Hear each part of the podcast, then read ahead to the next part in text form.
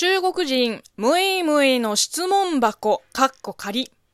こんばんは、職業中国人のムイムイです。この番組は中国生まれ、中国育ちの私、ムイムイがムイスナーのあなたの質問に答えていく Q&A 形式のラジオでございます。今日もね、たくさんいただいた差し入れと応援ギフトとお便りを紹介していきます。えー、まずはですね、えー、リアル差し入れですね。えー、隠密同心伊坂十三さんから、えー、なんとこちら、大吟醸、雪中梅をいただいております。すっごいですね。ありがとうございます。あの、お手紙も入ってますので、えー、読みます。えー、むいむいさん、こんにちは、こんにちは。今回送ったのは僕の生まれ故郷のお酒です。少しだけ説明をすると、やや甘めのあっさりとしたお酒です。辛口が好きな人にはちょっと物足りないかもしれません。冷やすか、今の時期なら常温で大丈夫だと思います。温めると風味が飛んでしまうので、冷やがおすすめです。そうか、なるほど。だから雪中梅？あの、雪の中の梅と書いて雪中梅。なるほど、そういうことですね。えー、ところで質問ですが、中国もお祝いにお酒を贈ることはありますか？日本だとどの地域でも祝いごとにお酒はつきものだと思います。では、この時期なので喉をいたわってください。ありがとうございます。もうありがたくいただきます。あのー えー、十三さんから中国人ムイムイの紅白トーク合戦出場を祝って、こちらの祝い酒をいただきました。いや、そうですね。まあ、まあ、中国にも多分ありますね。祝い事の、えー、ある時に酒を送る風習。うん。あのー、だって、紹興酒の、まあ、上物と言われてる、その、女児校、女兒本がもうまさにそうで、女の子が生まれた時に、こう仕込んだ紹興酒を、えー、その子がお嫁に行くまで寝かして、で、結婚した時に向こうに持っていくっていうやつですからね。まあ、古い風習ですね。えー、なので、このお酒はまだ開けちゃいけないんですね。出場決定はゴールではなく、スタートラインなんで、えー、自分の出場枠の30分以内に3万スコアを達成した暁に、この雪中梅を開けて、ムイスナーの皆さんと祝賀ライブ配信を開きたいと思います。あの、達成できなかったら、まあ、来年の紅白まで、えー、寝かせときます。あの、ありがとうございます、十三さん。えー、続いて、ラジオムイム、大当たりさんからのお便りです。えー、コーヒー、微糖におでん、いい肉までいただいてます。いやー、ありがとうございます。たくさんの応援ギフト。では読んでいきます。えー、むいむいさん、いつもお世話になってます。いやいや、こちらこそですよ。一つ質問。先日のライブで、ムイスナーズ同士がコメントで、最近ラジオにすっかりハマってる、中学生の頃に戻ったみたいだ、と横で盛り上がっておりました。日本では昔からラジオの深夜放送で人気パーソナリティが常にいて、受験生や夜勤の社会人になくてはならない存在ですが、中国でもそういう深夜のラジオ番組、またそこで活躍している人気パーソナリティっているのでしょうか、えー、またムイムイさんもそんな番組のお世話になったりしていましたか、えー、というご質問なんですけれども、まあ、いるんじゃないかな。私は全然聞いてなかったけど、あの、いわゆる中国で放送されてる、放送されてた、まあ、中国語のラジオは一切聞いてこなかったんですよ。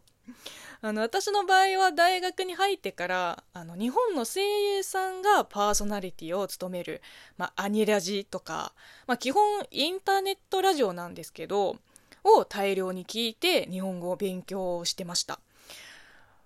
うん、だから中国語ラジオの思い出はもう一つしかないもん。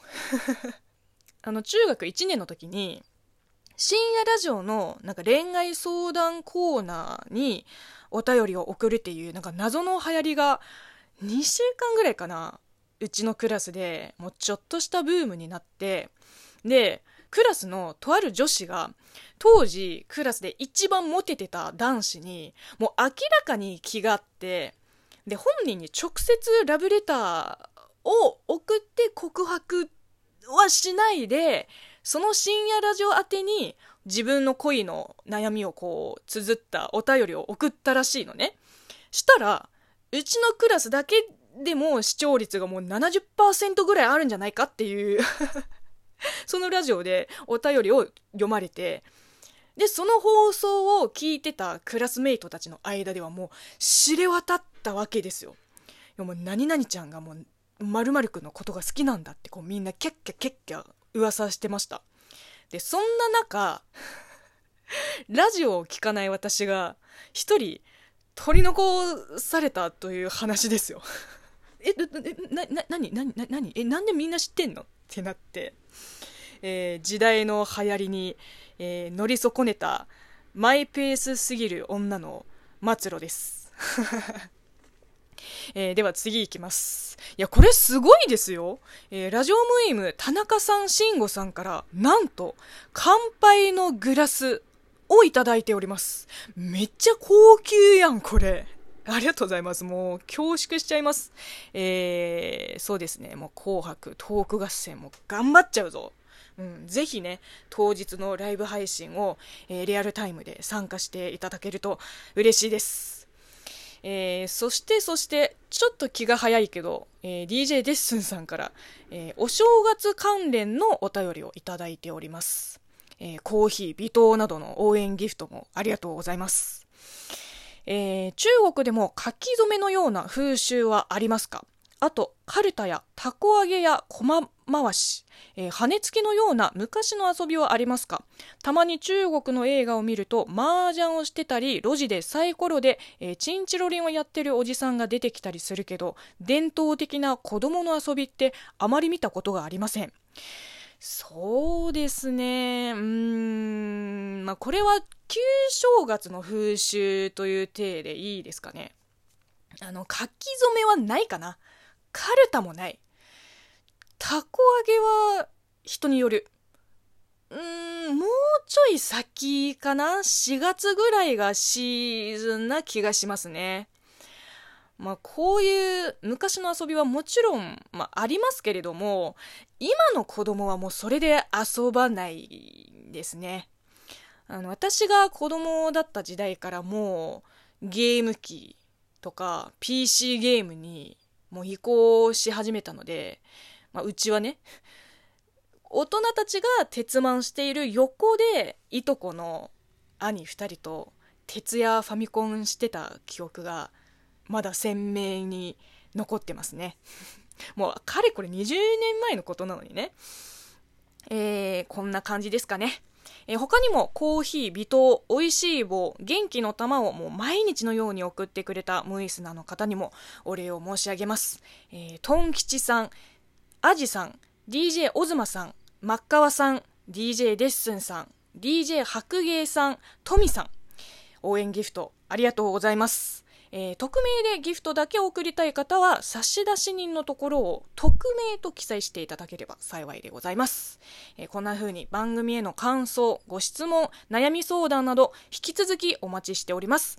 12月31日の紅白トーク合戦で紹介する予定のムイスナーズが選ぶムイラジのおすすめトークも募集しております、えー、詳細はトークの概要欄をチェックしてください、え最後に番組のフォローやハート笑笑顔、ネギの連打もよろしくお願いします。それでは、また明日お会いしましょう。おやすみ